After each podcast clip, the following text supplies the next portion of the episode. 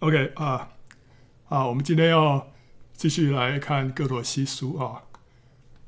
我们看第三章，第三章第一节。所以你们若真与基督一同复活，就当求在上面的事，那里有基督坐在神的右边。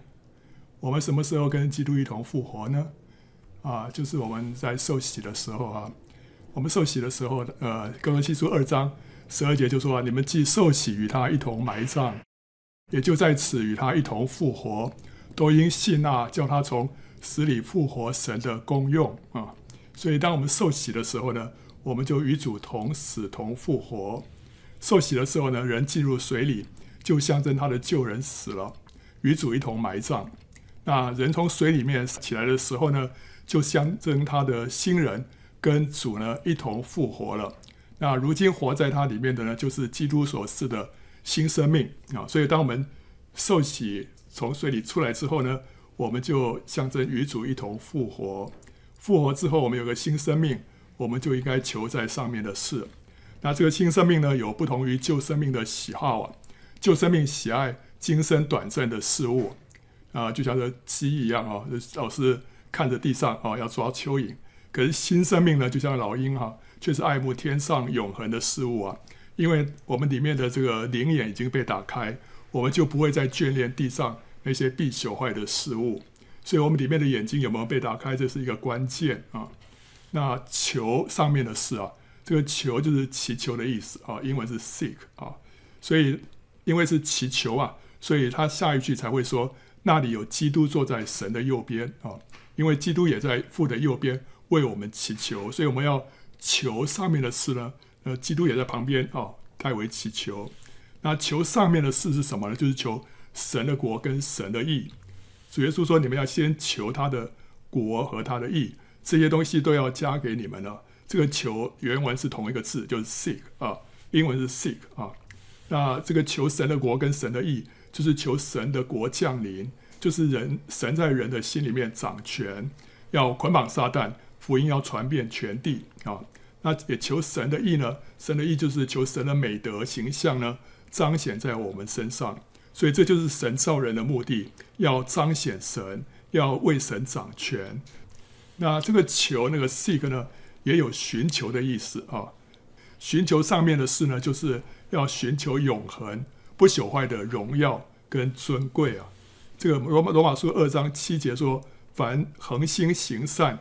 寻求荣耀尊贵和不能朽坏之福的，就以永生报应他们。这个寻求也是同一个字，就是 seek 啊。要寻求什么呢？就是荣耀尊贵，还有不能朽坏之福。啊，接着他说啊，你们要思念上面的事，不要思念地上的事啊。上面的事是什么事啊？就是关乎我们的天上基业跟永远尊贵荣耀的事情。地上的事呢，就是今生暂时必朽坏的事物啊。亚伯拉罕啊，那时候他因着信就在所应许之地做客，好像在异地居住帐篷，与那同盟一个应许的以撒、雅各一样，因为他等候那座有根基的城，就是神所经营、所建造的。哦，所以那时候亚伯拉罕啊，他就是离开安逸的乌尔，到迦南地来寄居。那时候他没有自己的土地，也没有舒适的住宅，他只有简单搭建的帐篷，所以他就在地上过一个寄居的生活。今天我们跟亚伯拉罕一样，我们今天也是因着信啊，我们在所应许之地啊做客，好像在异地居住帐篷啊。呃，亚伯拉罕他如果说过不习惯这种呃简朴的生活，他大可以回到乌尔去啊，过得安逸的生活。那但是呢，他有因为有一个盼望，他是思念天上的事情，所以他就在地上就过一个简单的生活。今天在地上过一个简单的生活，就好像有些人啊，他虽然是家里面非常富有，但他在外面呢，他还是只租一个房子，他没有买自没有自己买房子，就是在外面租房子住。租房子住呢，总总是心里头你会觉得好像不太踏实，对不对啊？这个房子不是自己的，你不能。不能为所欲为，你不可以随便去装修它或要干什么哈啊，或者说你做了一些什么改装，到时候可能就是要房子要退给别人了啊，所以呢，就是一种不安定的感觉。亚伯拉罕那时候在迦南地也是这样子，没有一块地是属于他的。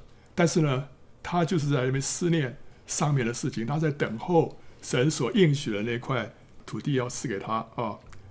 所以，我们不要太讲究地上的生活享受啊，我们要尽量过一个简朴的生活，要把多出来的心力啊放在有永恒价值的事物上面。什么事啊？就是遵行神的旨意，做成他的工。我们要明白神在我们身上的呼召跟托付，还有旨意是什么啊？要把我们的心力放在这上面。那这样子，当主再来的时候呢，我们也可以轻装上阵啊，立刻被提，没有留下任何的残累。所以我们要以罗德的妻子为鉴戒啊。罗德妻子虽然被天使从城里面啊。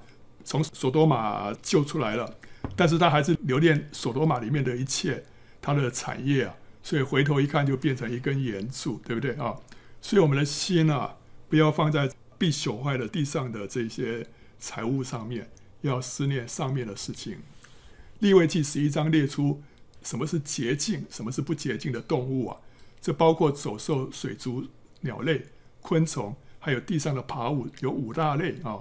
那有一些走兽、水族、鸟类跟昆虫是洁净的，是人可以吃的。但是这五大类里面呢，唯独地上的爬物全部都是不洁的啊。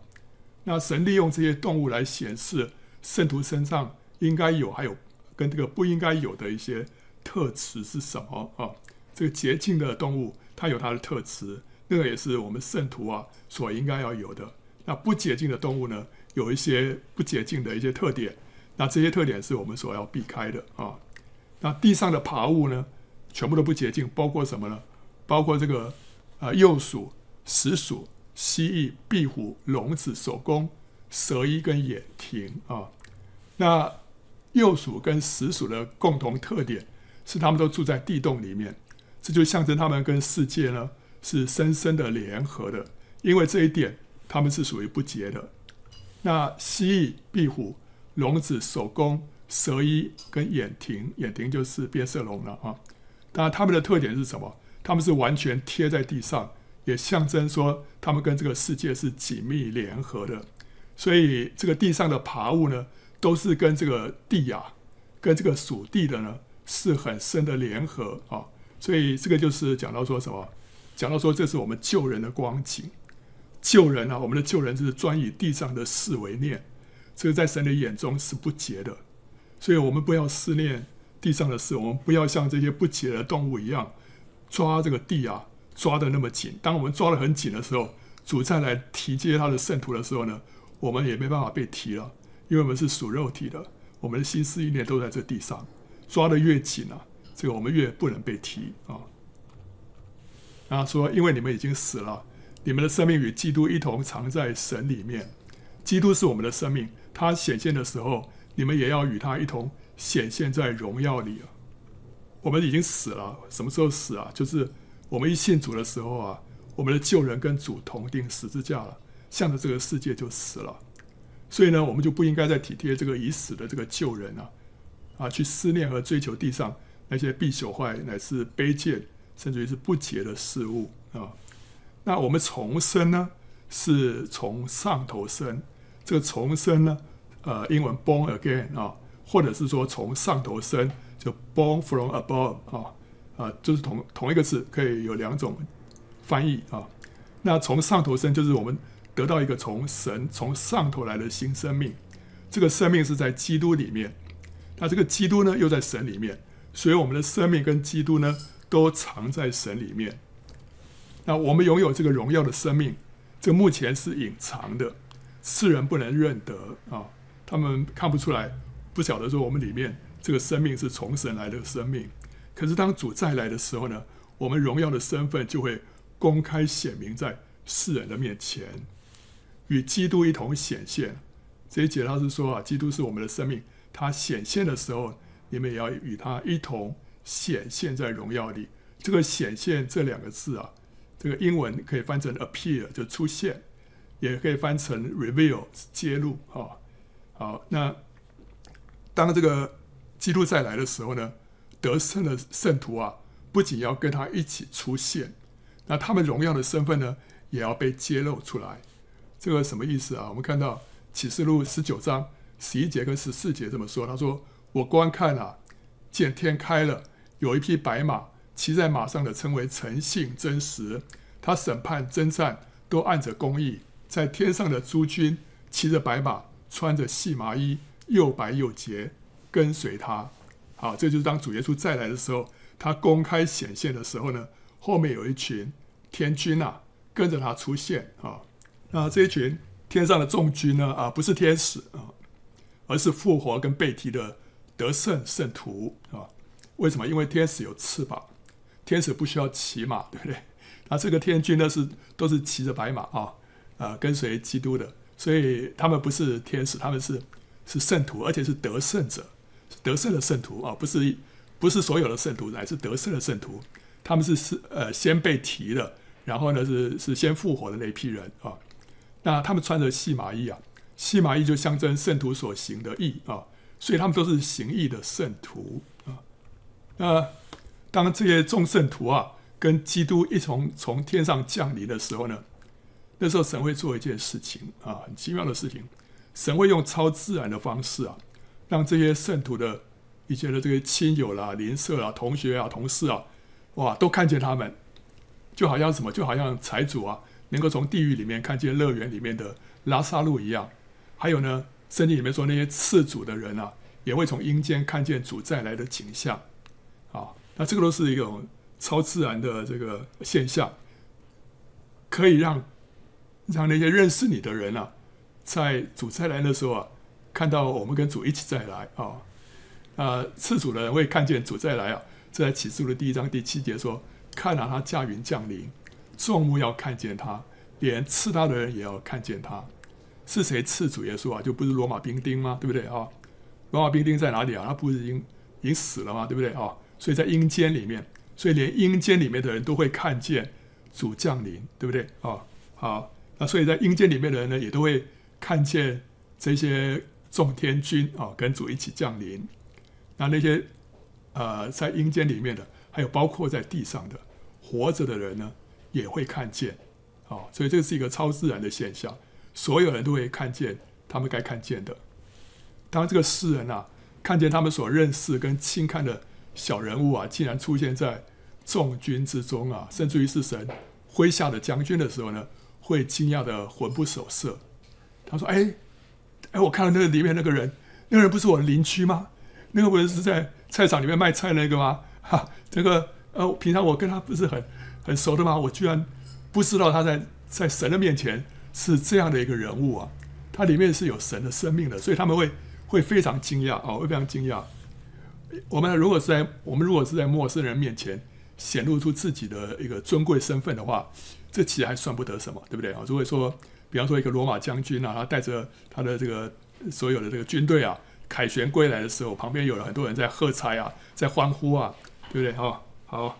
那那些人其实，那些群众啊，这些这些官兵其实都不认识，对不对？所以他们接受一些陌生人给他们的喝彩，其实这个光彩还是其次。可是当这些观众当中啊，有认识你的人的时候呢，哇，这个荣耀就不一样了啊，就就很具有戏剧性了。在这些认识人面前显露出自己真实的尊贵身份啊，这非常具有戏剧性。尤其当那些人本来是轻看你的人的时候啊。这个震撼就更大了，神会这样的来荣耀那些荣耀他的圣徒啊，让那些啊本来在这地上被藐视的圣徒呢，在那些认识他的人当中啊大有荣耀。那什么时候会让他们如此感到啊震撼呢？就是当主耶稣公开降临的时候，他说：“你们也要与他一同显现在荣耀里啊。”所以世人不仅会因为基督从天而降而感到惊骇。他们也会因为看见天上的众天君啊，而跌破眼镜，这个是双重的震撼啊！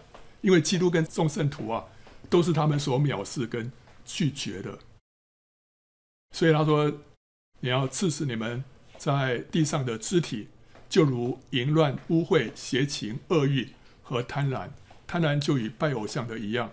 因这些事，神的愤怒必临到那悖逆之子啊！”我们有天上的生命跟地上的肢体，地上的肢体就是我们的旧人，这个旧人啊，在地位上他已经死了，可是，在经历上呢，我们需要靠着圣灵来刺死他，使这个旧人的死呢成为实际。因为圣灵来就是要带我们进入真理，就是带我们进入那个实际，他要让我们真正经历到我们的旧人已经死了啊。这个淫乱、污秽、跟邪情、恶欲，还有贪婪呢，都是发自旧人的私欲，就是人的肉体啊。所以保罗说：“我真是苦啊！谁能救我脱离这取死的身体呢？”这个就是指肉体的权势强大，凭己力啊难以胜过。只有凭着圣灵，才能够使人脱离肉体的权势啊。所以，我们怎么样能够胜过肉体啊？胜过这个淫乱、污秽、邪情、恶欲跟贪婪啊？要靠着圣灵。怎么样靠着圣灵啊？我们需要被圣灵充满。我们要被圣灵充满，被圣灵掌管。我们才能够胜过那个肉体的权势。这个罗马书八章二节说：“因为生命之灵的律啊，在基督耶稣里释放了我，使我脱离罪和死的律了。”当我们被圣灵充满之后啊，我们身上就会被一个律来掌管。这个律就是生命之灵的律。这个律呢，释放了我们，使我们脱离那个一再要犯罪，还有让我们死的那个律啊。这是两个两股不同的力量啊。那这个圣灵这个律会胜过这个罪和死的律啊！好，当你们在这些事上活着的时候，也曾这样行过。但现在你们要弃绝这一切的事，以及恼恨、愤怒、恶毒、毁谤，并口中污秽的言语，不要彼此说谎。淫乱、污秽、邪情、恶欲、贪婪啊，还有现在讲到恼恨、愤怒、恶毒，都是出自于心的。那毁谤跟污秽的言语，还有谎言，都是出自口啊，好，所以基督徒要靠着圣灵对付的，第一个就是自己的心跟自己的口。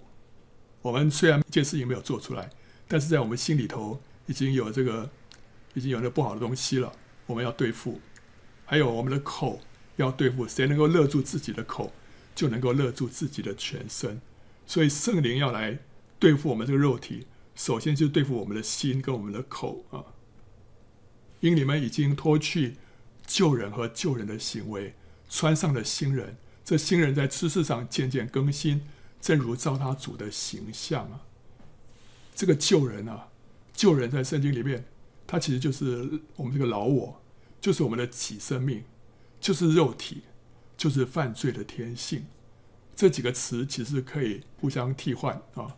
所以，我们旧人死了，就是我们老我死了，我们的己生命死了，我们的肉体死了，我犯罪的天性死了。但现在我们要脱去，脱去这一切。在客观的地位上呢，旧人是已经与主同钉十字架，已经宣告死亡了。但是在主观的经历上呢，我们要把这个已死的这个皮囊啊脱掉啊，那这还需要经过一段过程啊。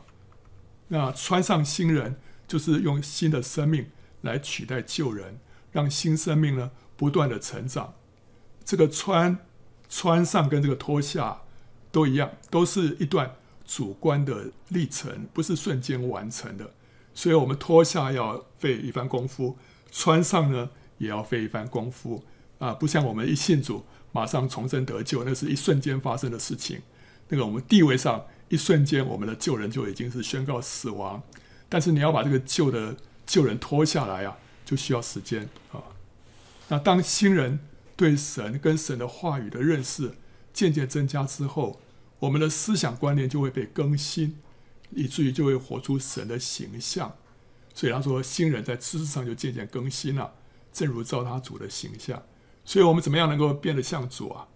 就是我们的思想观念要被改变。思想观念怎么改变呢？就是要多学习神的话，让神的观念、神的意念啊。改变我们自己的观念啊，改变我们自己的思想。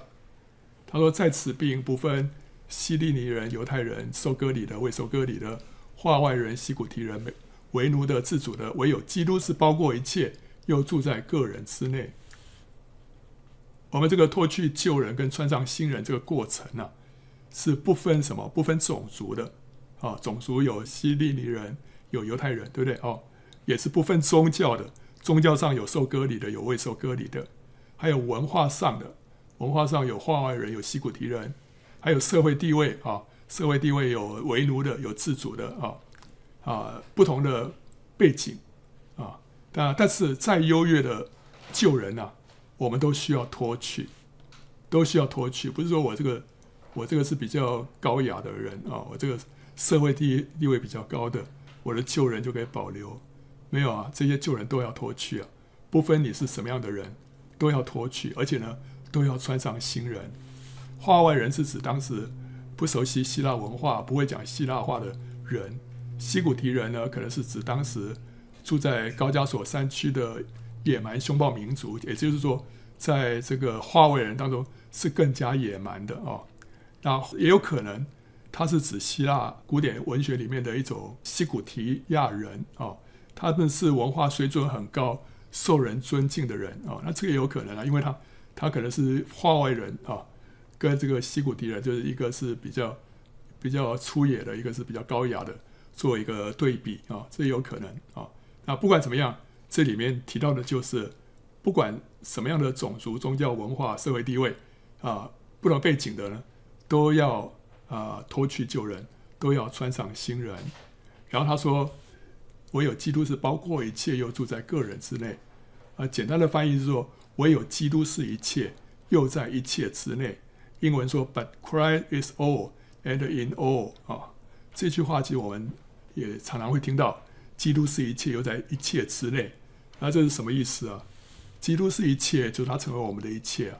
当我们渐渐脱去旧人啊，基督就渐渐成为我们的一切啊。他成为我们的喜乐、平安、满足。成为我们的忍耐、温柔、良善，他也成为我们的智慧、能力、医治、供应跟拯救。你需要什么，基督就是什么。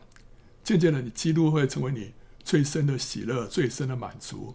他是我们的力量，诗歌是我们的拯救啊！所以基督成为一切，那他充满我们的心啊，然后他也在一切之内啊，就是我们要越过差异啊，在不同身份背景的人身上。看见他们里面的基督啊，虽然我们的文化背景差很多，虽然我们是不同的种族、不同的言语啊、不同的这个社会地位，但是我们都能够在这不同的人身上看见他们里面的基督啊，因为基督是在在个人之内啊，那所以呃，我们要要越过这些天然的眼光啊，去看人，不要被一些成见啊一些。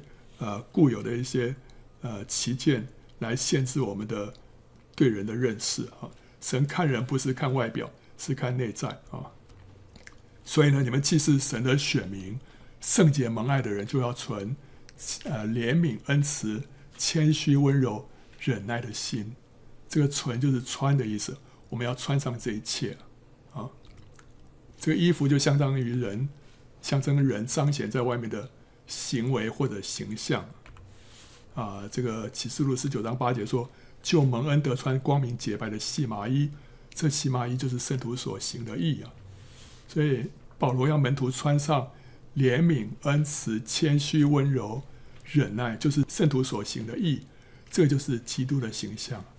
他说：“总要披戴主耶稣基督啊，不要为肉体安排去放纵私欲啊啊！所以我们要穿上什么？穿上这一切的美德。”其实就是披披戴主耶稣基督啊，那啊，圣经里面有看到以利亚他有一个外袍啊，以利亚的外袍是象征恩高跟能力，所以后来以利沙就披上了以利亚的外袍，他就得着了双倍的灵力啊。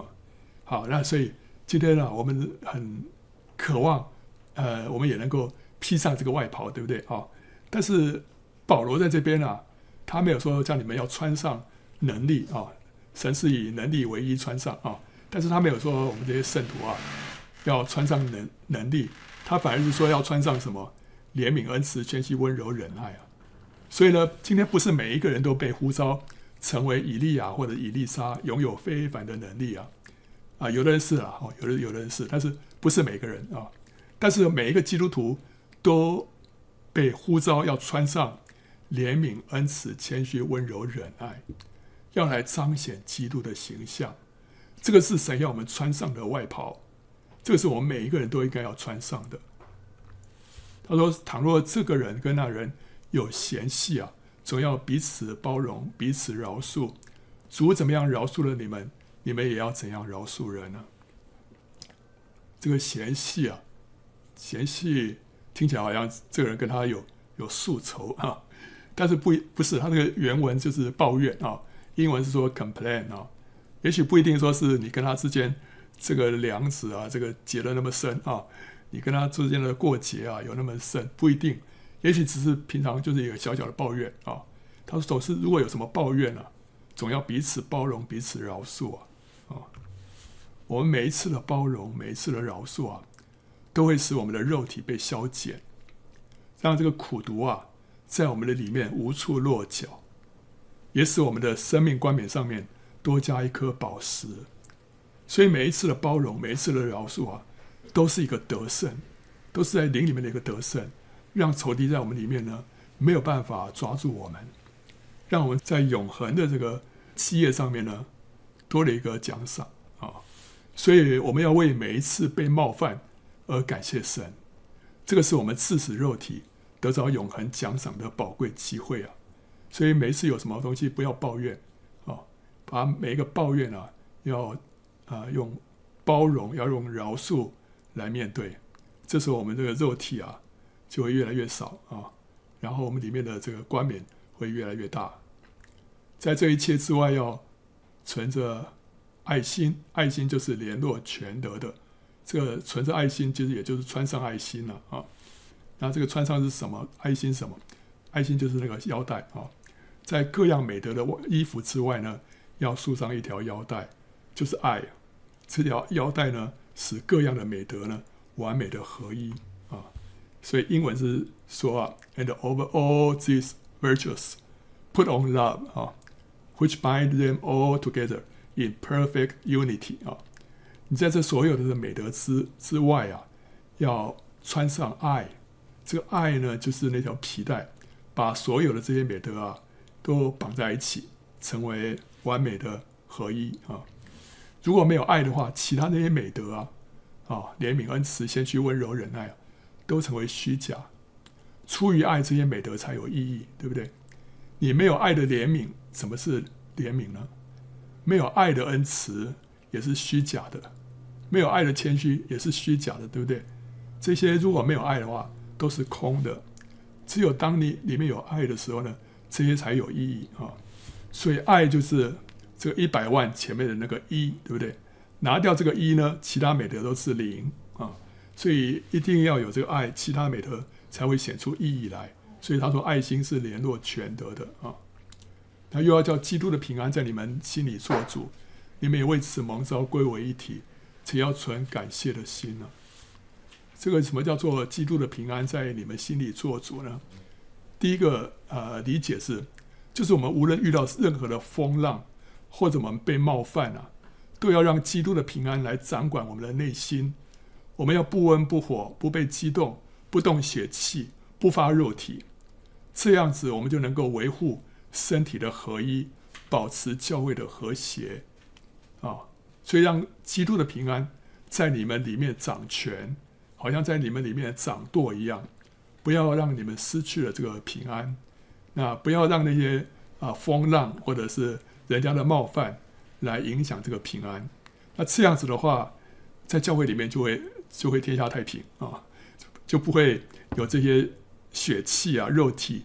在那边哈，这个翻腾啊，好，那第二个解释就是说，要让基督的平安呢，啊，做主，就是让基督的平安在心里面引导我们，决定一件事情可不可以行，我们要不要做，我们里面要有平安，我们才往前。如果没有平安，就不要动。这个就是顺服圣灵的感动，或者说是顺服恩膏的教训，这也就是随灵而行，与主同行的意思。让基督的平安在我们里面掌舵，啊，有平安才往前，没有平安就原地等候神的引导。所以呢，不管怎么样，让基督的平安带领我们决定我们的行为，或者让基督的平安呢管理我们里面不发肉体、不动血气，这都是让我们基督的平安在我们里面做主。他说：“这个我们是为此蒙召了。”所以平安是我们蒙召的目的，怎么样平安？就是这个平安，就是与神相合，与神之间有平安，还有与人和睦，跟人之间也有平安，还有呢，自己也和谐，就是我们跟自己呢也有平安，所以我们跟神、跟人、跟自己都有平安，这是神呼召我们的目的。那感恩呢？他说要存着感谢的心啊，感恩是神向我们所定的旨意啊。帖撒罗尼迦前书五章十六到十八节说，要常常喜乐，不住的祷告，凡事谢恩，因为这是神在基督耶稣里向你们所定的旨意啊。所以神向我们有旨意，对不对啊？我们讲说我们的神啊，你的旨意是什么？神就说你要常常喜乐，你要不住的祷告，你要凡事谢恩啊。所以凡事谢恩是神向我们所定的旨意啊。啊啊，他说啊。这个要用各样的智慧，把基督的道理丰丰富富的存在心里，用诗章、颂词、灵歌彼此教导，互相劝诫，心被恩感，歌颂神。我们既然说我们的新人要在知识上要渐渐的更新啊，怎么样更新呢、啊？就是要把基督的话，这 logos 啊，要丰丰富富的存在心里面。那基督的话就是属灵的知识，会使我们的新人得开启，被更新啊。那我们需要把这个话存在我们的心里。那四章、颂词、灵歌是什么？四章就是 Psalms，是圣经里面的诗篇啊。以前都是可以唱的啊，现在已经不知道该怎么唱了。但是在以前是可以唱的。那宋词是 Hymns，就是写成的圣诗啊，像我们那些古典圣圣诗啊，那些都是 Hymns 啊。那灵歌呢，Spiritual Songs 是受圣灵感动即兴吟唱的赞美歌啊。在聚会里面了，突然圣灵感动你，你就按着自己的呃这个调子啊，唱出对神的赞美，这就是灵歌啊。好，我们要借着四章颂词灵歌呢，啊，有智慧的教导劝诫人，使人把基督的话呢就存记在心里啊。我们要背神的话，有的时候这个记忆力不好啊啊。呃，记记不清楚，但是如果你把它写成歌的话，那就很容易记了啊。所以在中国农村的教会里面呢，有一些老人不太识字啊，可是他们会唱诗歌啊。那这些诗歌就使他们丰丰富富的记住神的话啊。我们看那个什么旷野之歌啊，这个那个呃，徐妈妈跟那个范建秀啊，他们之间在讲神的话怎么样用唱的，对不对啊？这个徐妈妈开始唱，然后这个范建秀的老人也跟着唱起来，所以他们就记得这个唱啊，把神的话就记住了，对不对？所以这是用用这个智慧啊，把基督的道啊，丰丰富富的存在心里。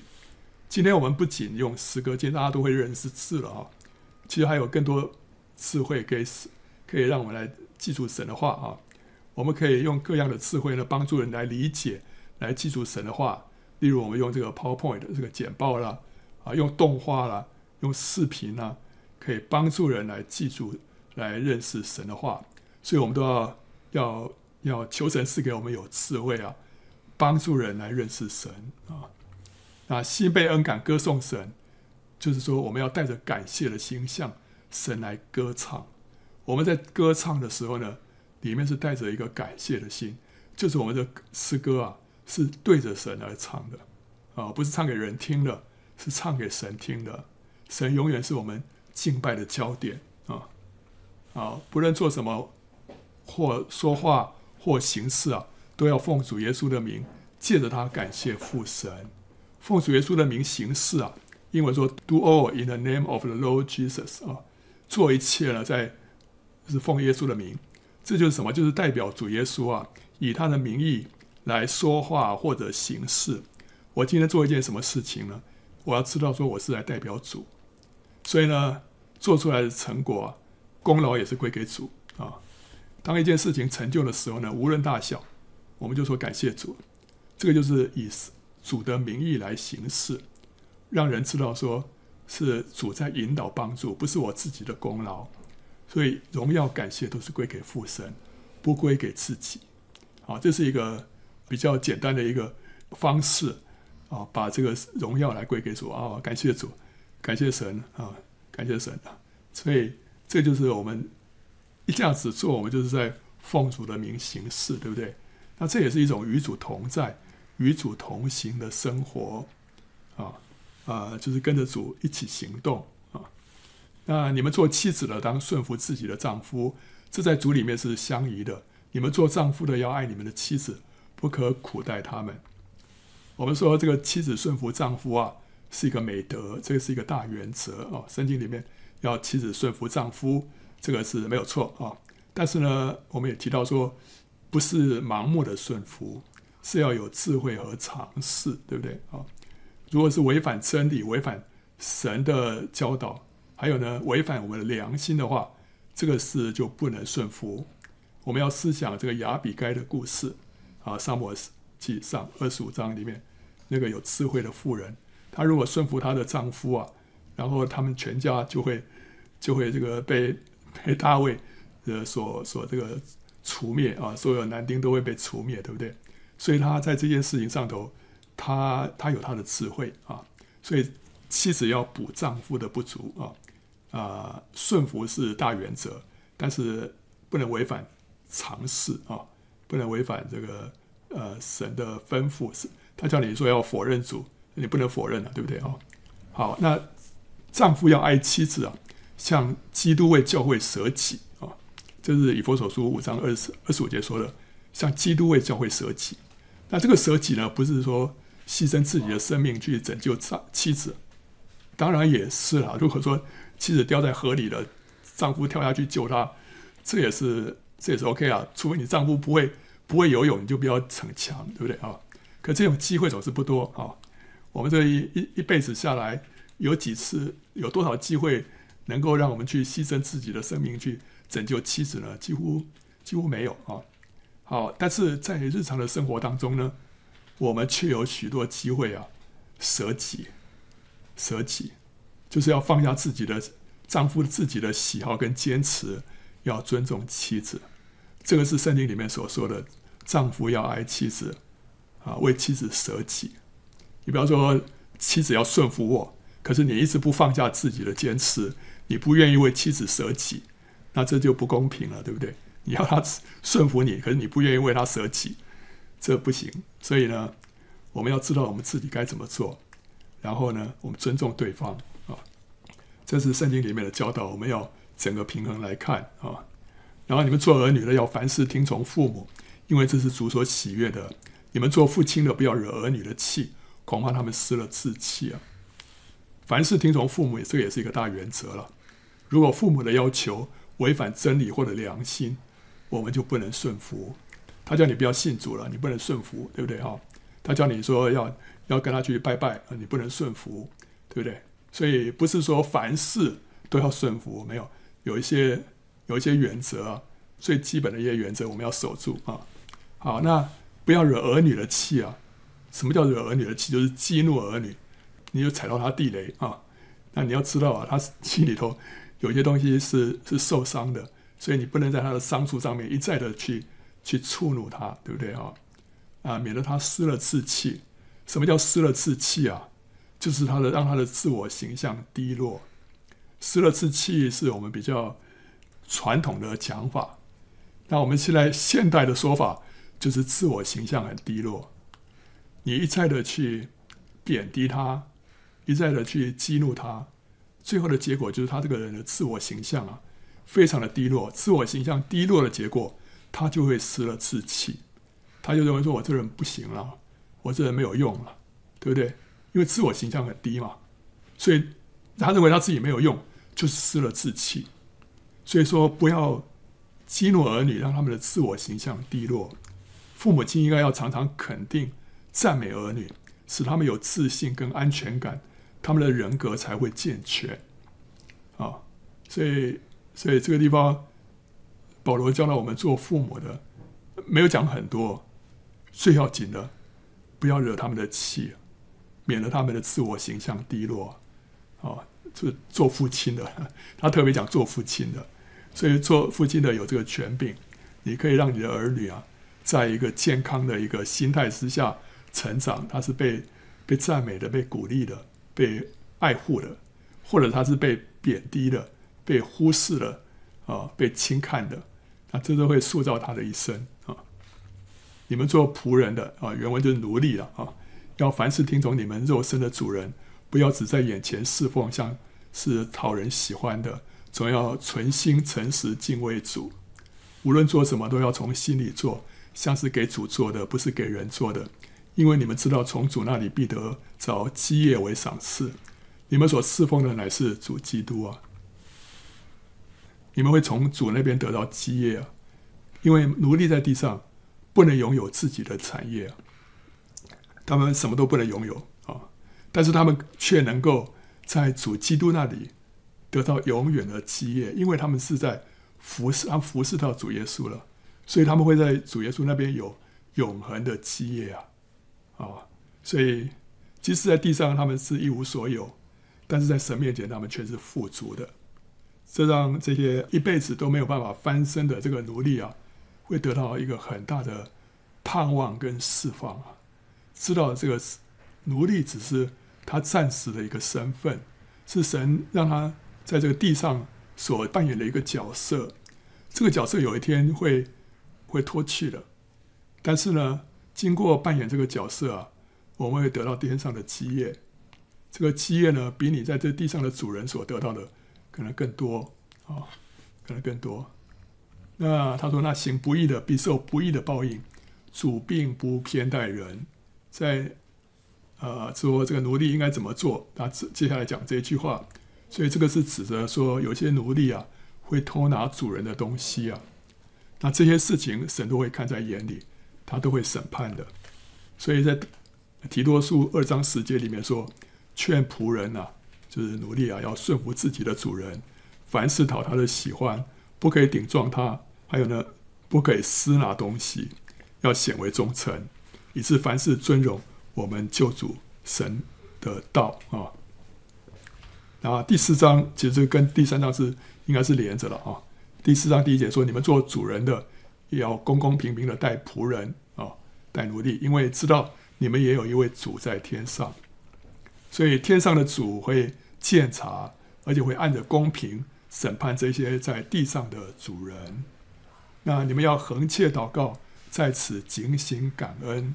接下来就讲到一个保罗对他们的一个呼求啊。”叫他们要警恒切祷告，然后要警醒感恩。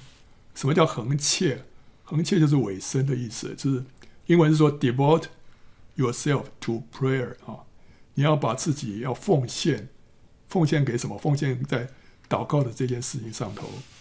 那这个奉献的意思就是要持续有恒啊，而且要热切，不是一曝十寒。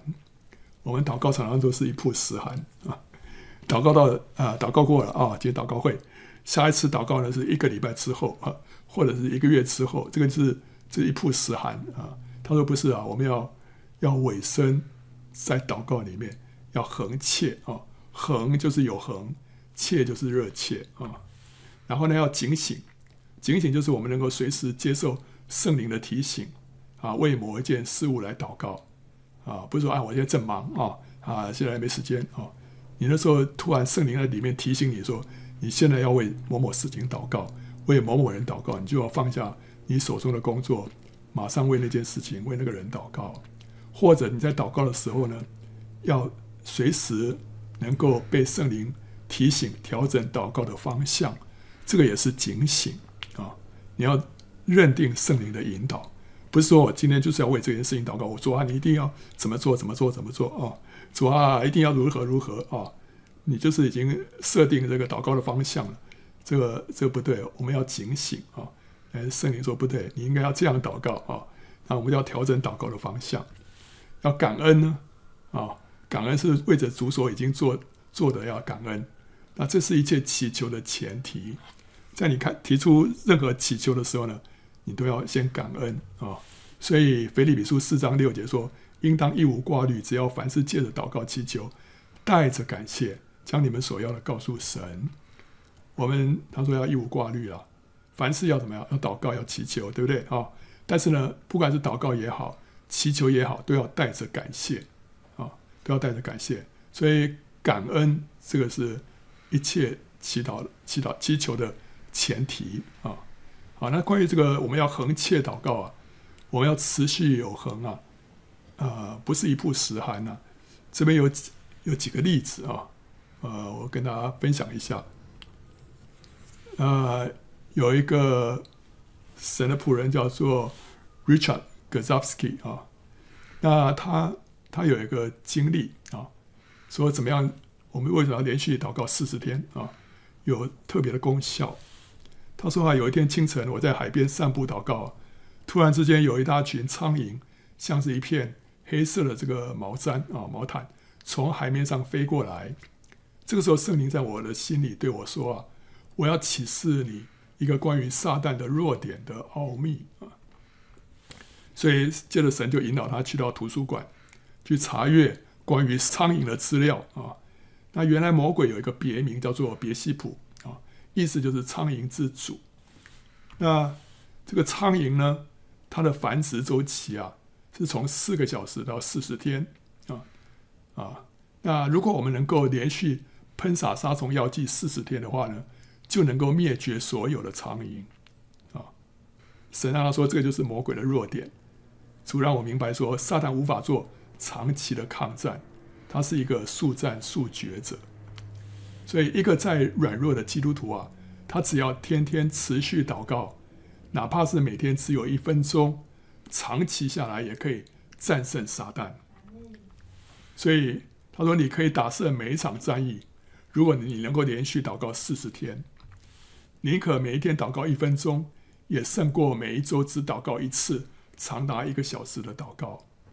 所以，就是重点就是要要持续，要坚持，然后连续四十天啊。好，那另外有个例见证，是一个叫存在天使啊。这个有一个叫做 Jackie Pullinger，这潘灵卓啊，这个是一个宣教士啊，他是香港幸福营的创办人。他在一九六六年的时候离开英国的家乡，来到九龙城寨这个中英港三个政府都不管的大贫民窟来宣教。那什么是九龙城寨啊？九龙城寨就是这个左边这个这个图啊，它是一个一个大的一一个区域是没有人管的，所以他们后来房子就是越盖越越越乱啊，这个叠屋啊架床啊，然后呢，里面呢，就是充满了这个这个黑漆漆的这种巷道啊。那这个地方总共有三三万三千人挤在这个零点零二六平方公里的土地上面，所以平均每平方公里就有一百二十七万人。这个是世界上人口密度最高的地区。可是这个地方没有自来水，也没有电，这个水跟电啊都自己自己乱接的啊。这个水有的是地下水啊，有的从外面。这些公共的这个水水管里面偷接过来的啊，电也是。那沿着又黑又窄的巷道呢，是恶臭熏天的阴沟，黑社会的帮派控制了整个地区的妓院、毒品跟赌窟啊。这个黄赌毒都在集中在这个地方。这个地方呢，香港政府不敢管，那这个英国政府呢不想管，那中国政府呢不能管。所以这个是一个三不管的地带。那这个潘灵卓他就日以继夜的在这边工作啊，盼望向这些垂死还有绝望的人表明基督的爱。他说啊，我给他们吃的、住的、穿的，他们都很感动。可是呢，生命却仍然没有改变。他们虽然知道耶稣，内心却没有悔改，也不相信接受耶稣啊。后来呢，我就祈求圣灵帮助我，为着那些他。要得着的人带到。那段时间，我每天花十五分钟用圣灵的方言祷告。那虽然啊、没有特殊的感觉，可是这样持续了大概六周之后，六周之多？六七四十二，对不对？差不多四十天了。四十天之后啊，我开始毫不费力的领人归向耶稣啊。不良帮派分子在街头屈膝饮泣啊。妇女得着医治，海洛因的这个瘾者奇迹似的得着释放，就是在这四十天的持续祷告之后，每天十五分钟用方言祷告，结果四十天之后，突然有一个大的突破，他毫不费力的引人归向基督。他说：“当我在圣灵里面祷告，神就以一种奇妙的方式啊，在正确的时间领我到正确的地方，遇到正确的人。我只要说该说的话就行了，他们都被预备好了。不管我说什么，他们听了就得见耶稣。我知道这一切居然不是我做的，所以这个是神在他身上所。”啊，做的一件啊工作，让他经历到持续祷告之后啊，我们横切祷告，在灵里面就有一个大的突破，撒旦被捆绑，灵魂得释放啊。那所以保罗他说啊，也要为我们祷告啊，求神给我们开传道的门，能以讲基督的奥秘。我为此被捆锁，叫我按着所该说的话，将这奥秘发明出来。所以保罗求他们也为。保罗祷告啊，让保罗啊能够继续把基督的奥秘传扬出来。穆迪啊，啊，那个穆迪是一个大布道家啊，他也是经历这样的一个转机。在一八七一年啊，穆迪在他生命史上有一个重大的转机啊。什么转机啊？就是有两位老姊妹啊，常常来参加聚会，而且总是坐在前排。他们坐在那里干什么？就是常常为穆迪默默的祷告啊，结果有一次会后，他们对穆迪说：“我们刚才在为你祷告嘞。”啊，穆迪就反问说：“你们怎么不为不为这个会众来祷告呢？”他们就回答他说：“因为你需要圣灵的能力啊。”那穆迪原来以为啊，在芝加哥那个地方，他的会众是最多的啊，那悔改归主的人也不少，所以他多少觉得满意啊。认为自己已经有了这个能力啊，可是呢，经过这两位姊妹为他祷告啊，并且诚恳地告诉他需要圣灵啊，来完成特别的工作啊，这才使他开始慎重思考。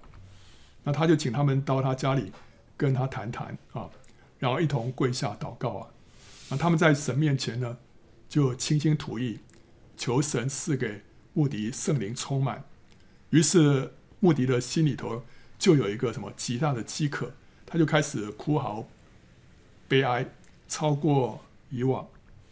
那那个饥渴就逐渐增加，使他深深的感受到，如果不得到这个工作的能力啊，他就不愿意存活。他一直在神的面前呢，祈求圣灵来充满他。在一个十一月的晚间啊，他在纽约一条街上行走，他边走就边哭泣说：“，哦神啊！”为何你不勉强我，使我时常亲近你，与你同行啊？求你拯救我脱离自己，求你完全掌握管理我的全人，将圣灵赐给我。那突然这时候像有一阵大风啊，吹进来，充满他的心啊，使他这个心旷神怡啊，他就乐不可支啊，必须找一个安静的地方，单独与神交往。他知道附近有一个朋友可以借他一间房子。他就在那里停留停留了，啊、呃、几个小时啊，啊那段时间啊，真是神圣不可言喻啊！神将自己启示给他，啊他经历圣灵爱的浇灌啊到一个地步啊，啊叫他只能说求神啊停止他的手啊。此后他再去讲道，虽然他所讲的并没有什么特别，并没有摆出什么新的真理，可是人呢却是成百成千的悔改。他说啊。即使现在给他全世界，他也不愿意回到没有得到这个有福的经历之前的光景。世界对他来说不过是像是天秤上的微尘而已。所以，一个服侍神的人啊，经过人的为他的代祷之后啊，他可以产生这样大的一个突破，以至于他的服饰的果效啊倍增，蒙恩的人跟着倍增啊。所以为着。这些神的出口啊，为着神的这个仆人祷告是非常重要的一件事情。所以保罗他不是不是觉得说啊，我现在很厉害了啊，我我现在为你们祷告了，你们不用为我祷告。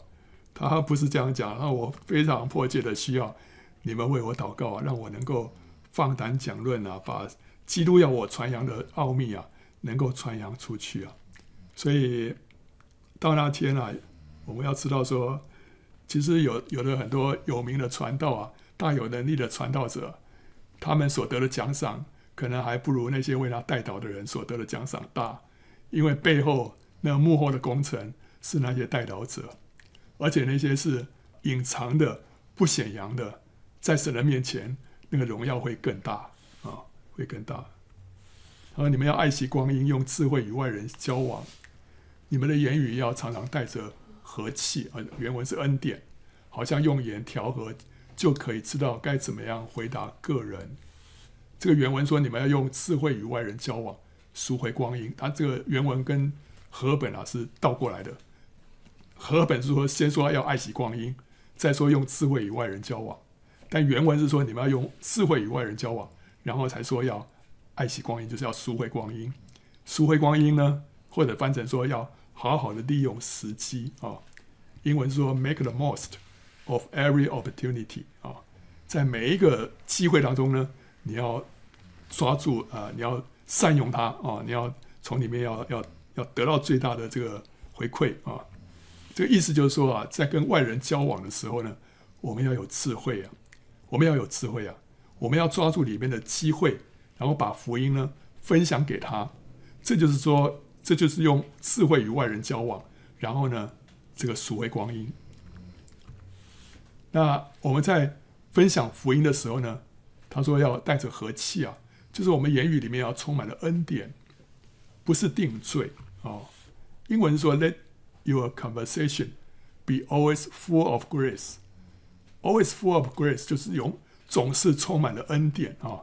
Seasoned with salt, so that you you may know how to answer everyone 啊，你的话语里面呃用盐来调味啊啊，这是这是我们跟人家分享福音的时候要注意的事情。用盐调味就会有滋味啊，不是说教啊。言语里面要充满恩典，就不是定罪哦。不是说哎你不信的话要下地狱哦哦，那神神的愤怒啊，这神的愤怒要爆发出来啊。把人要下下的这个决志，不是这样的。他说：“哦，你这个人，你要知道啊，你这个充满了罪啊，什么的，你罪人啊，悔改啊。”有人有人喜欢用这个这个施洗约翰的那种呃语调来传福音。好了，但是保罗说啊，我们要分享福音的时候呢，要充满恩典了，要充满恩典，知道说神已经完全接纳你，神爱你啊，神照着你的本相。接纳你，所以你尽管来到神的面前，他会敞开双手拥抱你，对不对？让人让人觉得是被被神接纳的，啊，因为我们是代表神，我们是代表神，我们特别是要代表神来来让这个世界上啊那些受伤的人啊得到医治啊。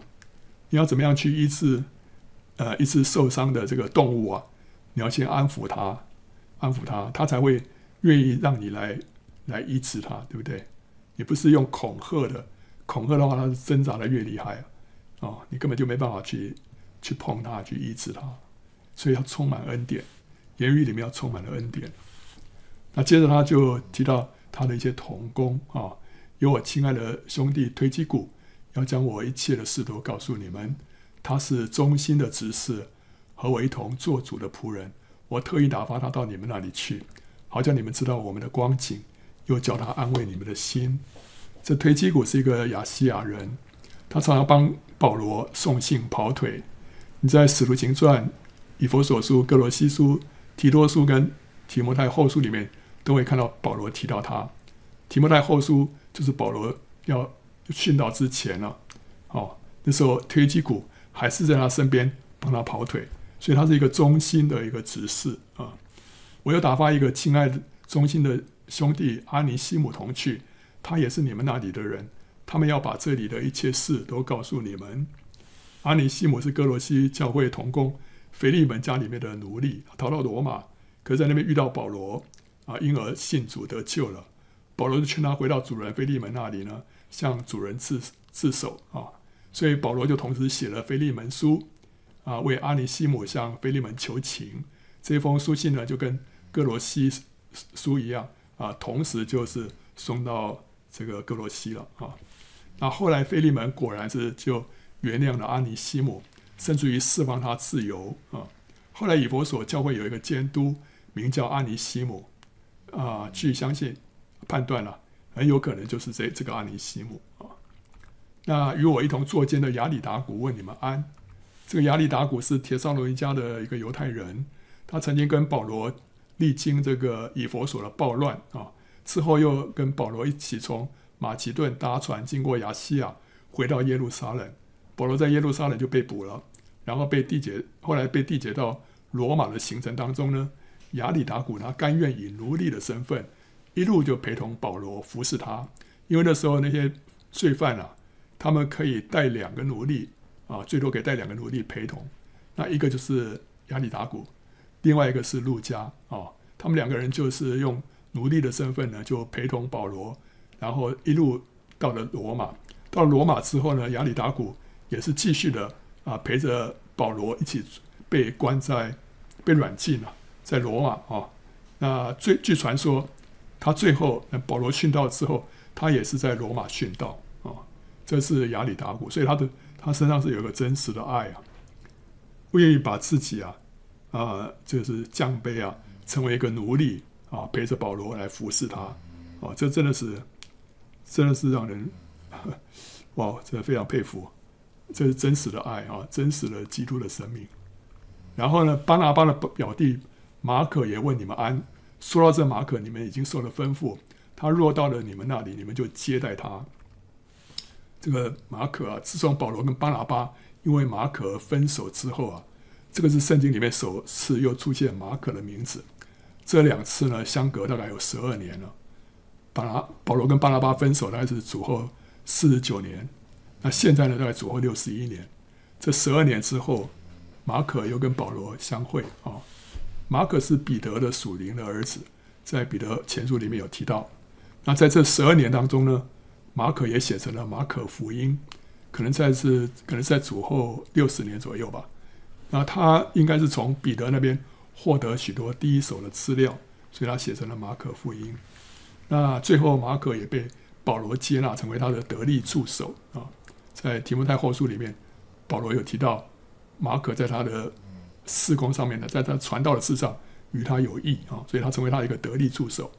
那这个是在这可能在保罗坐监以后的事情，就是他跟马可啊啊重新建立关系，这是可能是是在保罗坐监以后的事情。因为之前保罗还在外面的时候呢，呃，马可还没有跟他在一起啊。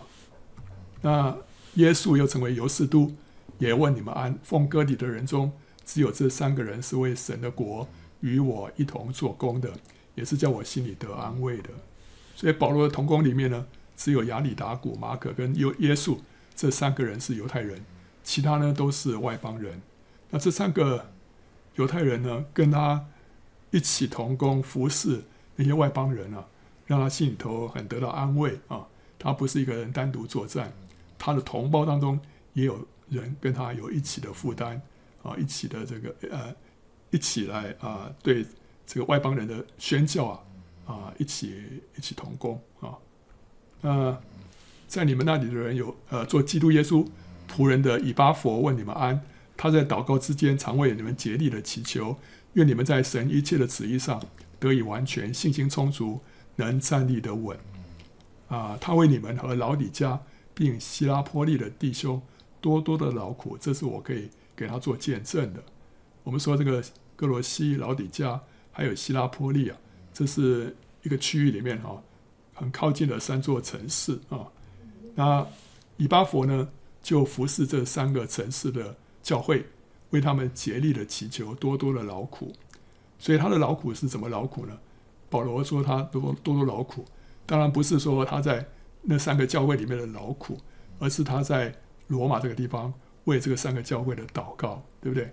因为这是保罗可以亲眼看见的，可以为他做见证的，所以他的劳苦就是在祷告当中，付上这个生产之苦的代价，为这三个教会劬劳啊，这个是他为这三个教会的劳苦啊，所以这个代祷的力量啊，啊，往往甚至比他在现场服侍那些人啊更伟大啊，更加的深刻啊。